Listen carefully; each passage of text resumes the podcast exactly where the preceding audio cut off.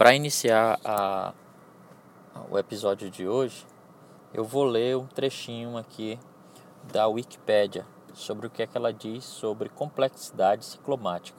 Okay? Complexidade ciclomática ou complexidade condicional é uma métrica de software usada para indicar a complexidade de um programa de computador.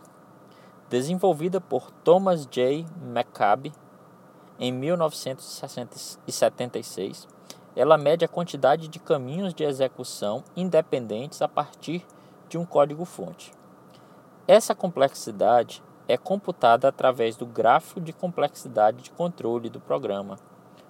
Os nós do grafo correspondem aos grupos indivisíveis de comandos, e uma aresta direcionada conecta dois nós se o segundo comando pode ser executado imediatamente após o primeiro.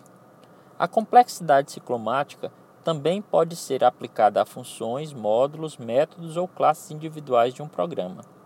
Uma estratégia de teste de software fundada por Maccabi é testar cada caminho independente de um programa, de forma que a quantidade de casos de teste será a complexidade ciclomática do programa.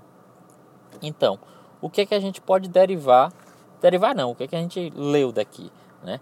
Que a, quanto mais, mais complexo for, a, a, quanto maior foi a complexidade ciclomática do seu é, sistema, do, da, da, da, sua classe, do seu método, das suas funções, maior é a quantidade de testes, de casos de teste que você tem que executar para aquele para aquela unidade do seu sistema. Né? Então, por exemplo, se você tem um método que ele tem é, três, quatro, é, três ou quatro é, ifs aninhados, dentro de cada if desse você tem vários ends e ors, né? O seu, o seu condicional é bem complexo. Então, para cada um desses, você vai ter que ter a combinação de cada um desses dessas situações para gerar um caso de teste. Então, isso vai aumentar sobremaneira a complexidade, é, é, é, é como é diz? A quantidade de testes que você tem que fazer para cobrir todo aquele código, né? Até porque se você for fazer a cobertura daquele teste, passar uma ferramenta de cobertura de, de, de teste naquela, naquele código lá, você vai ver que o fato dele passar uma vez dentro daquele if não significa que ele cobriu aquele, aquele, aquela, aquele código por completo, né? Mas pode ser que ele tenha dois, é, é, seja um OR, né? Seja um, um, um booleano do tipo OR, né? E que você só testou um dos lados desse condicional. Né? Você tem que testar o outro. E aí se você tem um if aninhado, você tem que testar para um lado, para o outro passando no if que está tá dentro deles. E o fato e, e para um e para o outro passando para um if ou não passando naquele if que está dentro deles. Então, é, isso é, tem uma influência direta sobre a, a, a, a sobre o quão, o quão é, é, é pouco coeso está o seu sistema e o quanto é, de responsabilidades aquele, aquela unidade de código está tá absorvendo. Né? Então, você, é, é, é, quanto maior é a complexidade ciclomática do seu, da sua unidade de, de software, maior é a necessidade que você tem de quebrar aquilo lá em partes para que cada uma dessas partes tenha uma responsabilidade específica.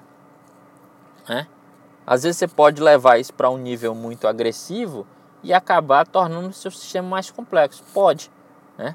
Mas não é o que você vê na maioria das vezes. O que a gente vê na maioria das vezes é justamente um código extremamente complexo de lidar, né? de, de você manter, porque ele não foi quebrado em partes. Né? Ele está tendo muitas responsabilidades em um lugar só. Né? E aí é difícil a gente fazer esse exercício para quebrar esse, esse vício mas é preciso fazer. Porque à medida que você tem que voltar aquele código lá para manter ele, a chance de você inserir um bug né, no sistema é muito grande. E a partir do momento que você tem responsabilidades separadas em módulos diferentes, em, em funções, em métodos, em classes diferentes, você tem uma coisa sendo feita em cada um desses lugares.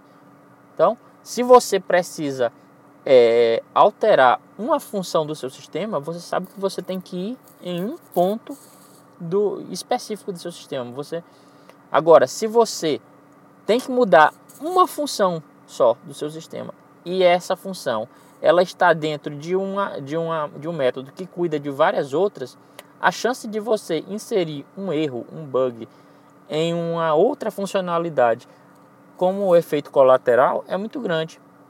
Então daí vem a necessidade da gente realizar a refatoração. Então a complexidade ciclomática ela tem uma, uma, um efeito direto nessa, nessa, é, é, nessa inferência. Né? Você roda uma ferramenta que, que, que verifica qual a complexidade ciclomática do seu, do seu sistema, né? pode ser baseado em classe ou baseado em métodos, mas ele vai te dar um, um número lá. E isso vai te servir de insumo para dizer, é, realmente aqui é, ela está complexa mesmo, não é algo que, que não tinha jeito de não ser feito desse jeito aqui.